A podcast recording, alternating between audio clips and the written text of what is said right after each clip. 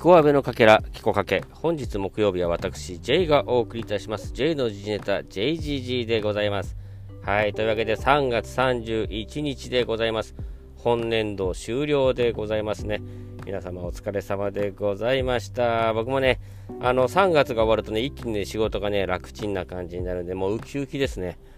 やっと3月乗り切ったって感じでね、えー、ここからね、あのー、もっともっとだらしなく生きてやろうっていう次第でございます。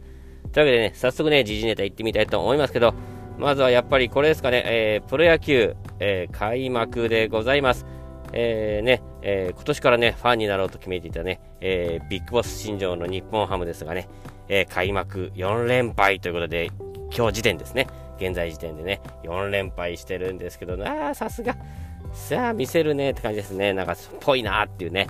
あの、まあ、4連敗してもね、その後ね、120連勝するかもしれませんしね、やっぱりね、あの、いきなりね、あの、なんだっけ、あの、アキラみたいなね、浮いちゃう、ドローンのバイクみたいのでね、でかいのでね、登場したりね、もう新庄劇場が早速始まっててね、えー、これからもね、あの野球がエンターテインメントとしてね、えー、楽しく見られるっていうのはね、すごい楽しみでございますね。なんだったらもう100杯超えちゃってもいいんですよっていうね、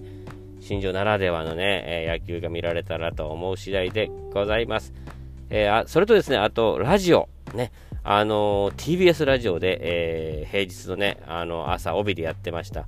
伊集院光とラジオとという番組がですね、えー、まあいろいろね、ごたごた、去年からあって、まあそれがあってですかね、あの、先週で終わりまして、えー、その後に始まったのが、えー、パンサー向井のフラットという番組でございます。こちらがですね、ね、伊集院さんの後なんでね、ちょっと何、スケールダウンしたみたいな感じなんですけど、ね、ちょっと聞いてみたらね、非常に聞き心地のいい感じでですね、いい番組っぽいですね。あの、スタートもね、ちょっと滝沢カレンちゃんとかも出ててね、ちょっと面白い感じでしたね。ちょっとこれからね、あの、期待したい。ちょっと追っかけたいな、暇な時は聞こうかな、みたいな番組ですね。なんかパンサー向井もね、あの、パンサー自体がね、これまでね、ジャンポ系じゃない方みたいなね、イメージもあったんですけどね、あのね、あのブランチでね、あのね、家の家賃当てるだけの人たちだと思ってたらね、やっぱりね、あのちょっと向井君がね、すごく今、ぐいぐい来てますね。はい、あの、ネットフリックスで、あの、東北サバイバーっていう配信があって、まあ、それがあの、ドラマ仕立てなんですけど、ドラマの中で、え急にトークテーマがぶっ込まれるんですね。そうすると、それに対して、こう、ドラマに沿った感じで、えー、ね、自分たちがトークをしてって、まあ、面白かった人がサバイブして、まあ、そうじゃなかった人はそこでいきなり降板になるというね、配信でね、非常に面白くて、その中でね、向井君もね、えー、結構ね、大活躍しててね、面白かったんでね、これからちょっとね、いろいろ、えー、パンサー向井のね、時代がちょっと来るのかもしれないという片鱗を見せてる次第でございます。という感じでね、えー、まあ、野球にね、えね、エンタメにね、いろいろ盛り上がってくる春でございます。というわけでね、えー、こちらも行きましょうか、早速。えー、今週のキコかけトークテーマ、えー、あなたの好きな俳優ベスト3みたいなやつでございますね。これもですね、あの、本来であればですよ、僕みたいな人間は優しいんで、えこれはアーベイの A さんと B さんと C さんです。ドン終わりみたいなんでよかったんですけど、ね、あのー、聞いてらっしゃる方にはね、えー、その3人の芝居なんて一切見たことございませんよというね、えー、方が大多数でございますからね、えそこはですね、え皆さんのね、知ってる俳優さんで、えまとめていきたいと思います。はい。まず、え私の好きな俳優さん、1人目は、え安倍貞夫さんでございます。はい。えー、ね、僕がまあ、大人計画が大好きで、まあ、大人計画を見て、ちょっと舞台というものにね、ちょっと T 棒を見たというかね、こんな面白いものが作れるんだって思ってね、驚いたっていうのがあるんでね、その中で、やっぱりすごい花がありましたね、安倍貞夫さんはね、もういるだけで全然、うん、あの空気が変わるというかね、えー、面白いし、動きもすごいし、声もいいし、ね、背はちっちゃいのにね、すごいやっぱね、もうど真ん中でね、あの輝いてる感じが素晴らしいですよね。まあ、その後ね、あのテレビに映画に活躍されてね、えー、あのまあ、まるまるもりもりのね、あの、なんだかタイトル忘れましたけど、そのね、ドラマで、まあ、ブレイクしたみたいになってますけど、やっぱり最初のね、ね大人計画での、あの、綺麗とかね、えー、マシン日記とか、ああいうとこでね、すごかったんですけどね、えー、今ではね、あのー、ね、狂気も見せて、ね、映画でね、んで歌も歌って、すごいですよね、もう本当に、あの、憧れというかね、もう理想系ですよね。舞台に、映画に、歌に、つってね。あの、今度ね、やる映画でね、なんか死刑に至る病だっけ。それもなんかね、連続殺人鬼かなんかのね、役なんですけどね、そういうのもできちゃう、まあ、トリッキーなことできちゃうんですよね。そこはね、やっぱりね、えー、一応舞台をね、ちょこっとね、あの渡り歩いた人間としてはね、えー、非常に憧れる存在でございます。はい。そして2人目ですけども、えー、これは窪塚洋介さんでございます。はい。やっぱり窪塚君というと、I can fly っつってね、まあいろいろあったりね、あ今今じゃね、ちょっとあっち行ったりこっち行ったりしてる感じですけどね、やっぱりね、IWGP のキングですよ。ねまああれがあって、さらにま映画でね、羽ばたいてっていうね、GO であったりとか、狂気の桜とかね、あとは、あれですね、あの、魔界転生？魔界転生の天草四郎がね、めちゃ美しかったですね。ねああいうなんかもう一人ね、ポンって出るだけで場が変わるというかね、もう、もうついついね、目がもう追っかけちゃうんですよね。窪塚のとこばっか見ちゃってみたいなね。そういうね、あの、艶があってね、あの、存在感のある役者さんってね、非常に、ね、類を見ないんじゃないかなと思う次第でございます。はい。そして3人目です。3人目は、えー、永瀬正俊さんでございます。はい。まあね、僕の周りの人はね、大体みんな知ってて、お前どうせ永瀬だろうなんて感じなんですけどもね、あのー、まあ、僕もね、永瀬さんに憧れて、えー、お芝居を始めたみたいなとこもありまして、はい。あの最初はね TBS ドラマの卒業っていうのでねあの情けない男の役だったんですけどねそれがなんかすごく良くてですねそれからねやっぱり私立探偵ハママイクまあ、ハマイク見て、えー、ハマイクイコール永瀬正敏って感じで大好きだったんですけどもね、あのー、まあ、全部ね、映画追っかけたりね、してたんですけどもね、あのー、まあ、当時まだね、あのインスタとかね、フェイスブックとかない頃で、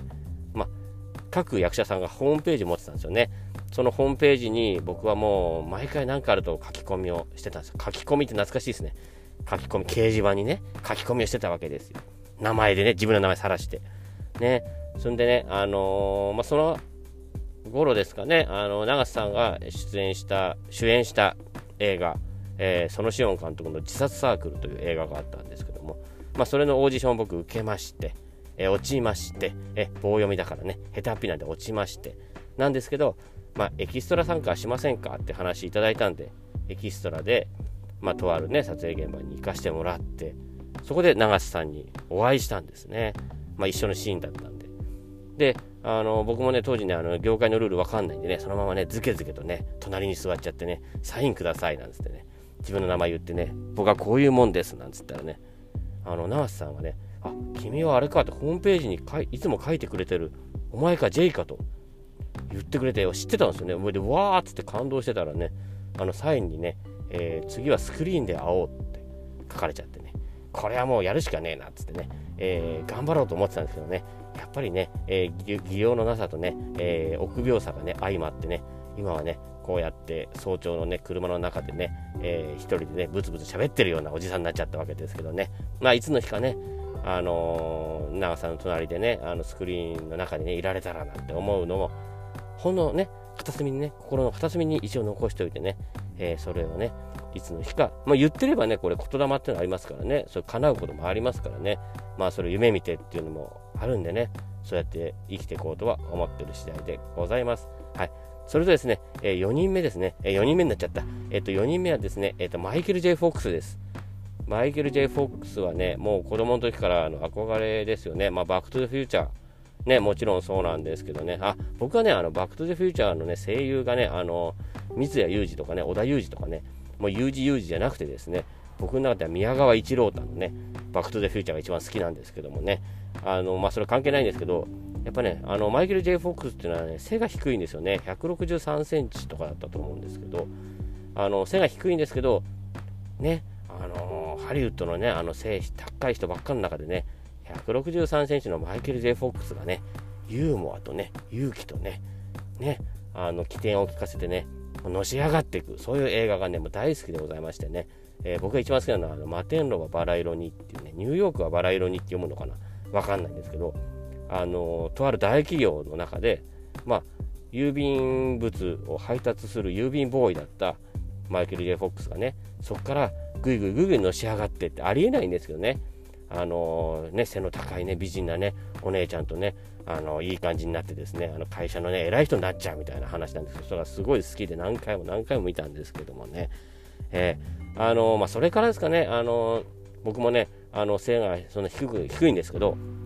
背が低いんですけど、まあね、好きな女性のタイプが背高い女性になったっていうのはねあのマイケル・ジェイ・フォックスを見てねあやっぱああいうのかっこいいなっつってね成功の証だなって思っちゃったっていうのがあるかもしれないですよね。はい。というわけで4人になっちゃったんですけどもねこんな感じですけどあとはねあのもうすぐトップ10って感じですけどねあの浅草キッドの柳楽優弥君とかですね。えっ、と、まあ、菅田将暉君もいいですよね。あとは、まあ、リバー・フェニックス好きだな。あとブラピとか。ブラピも好き。ね。あとは浅野忠信君とか小田切丈さんとかね。えー、やっぱりね、ちょっと存在感のある役者さんが好きなんですけどもね、えー、だいぶね、今ね、10分過ぎちゃったんで、やべえって思ってね、そろそろ終わりにしたいと思うんですけどもね、これ語り出すと結構長くなっちゃう感じでございます。というわけで、えー、本日の JGG はこんな感じでちょっと長くなっちゃいましたけど、お送りいたしました。それではまた来週4月にお耳にかかりましょう。私、J でございました。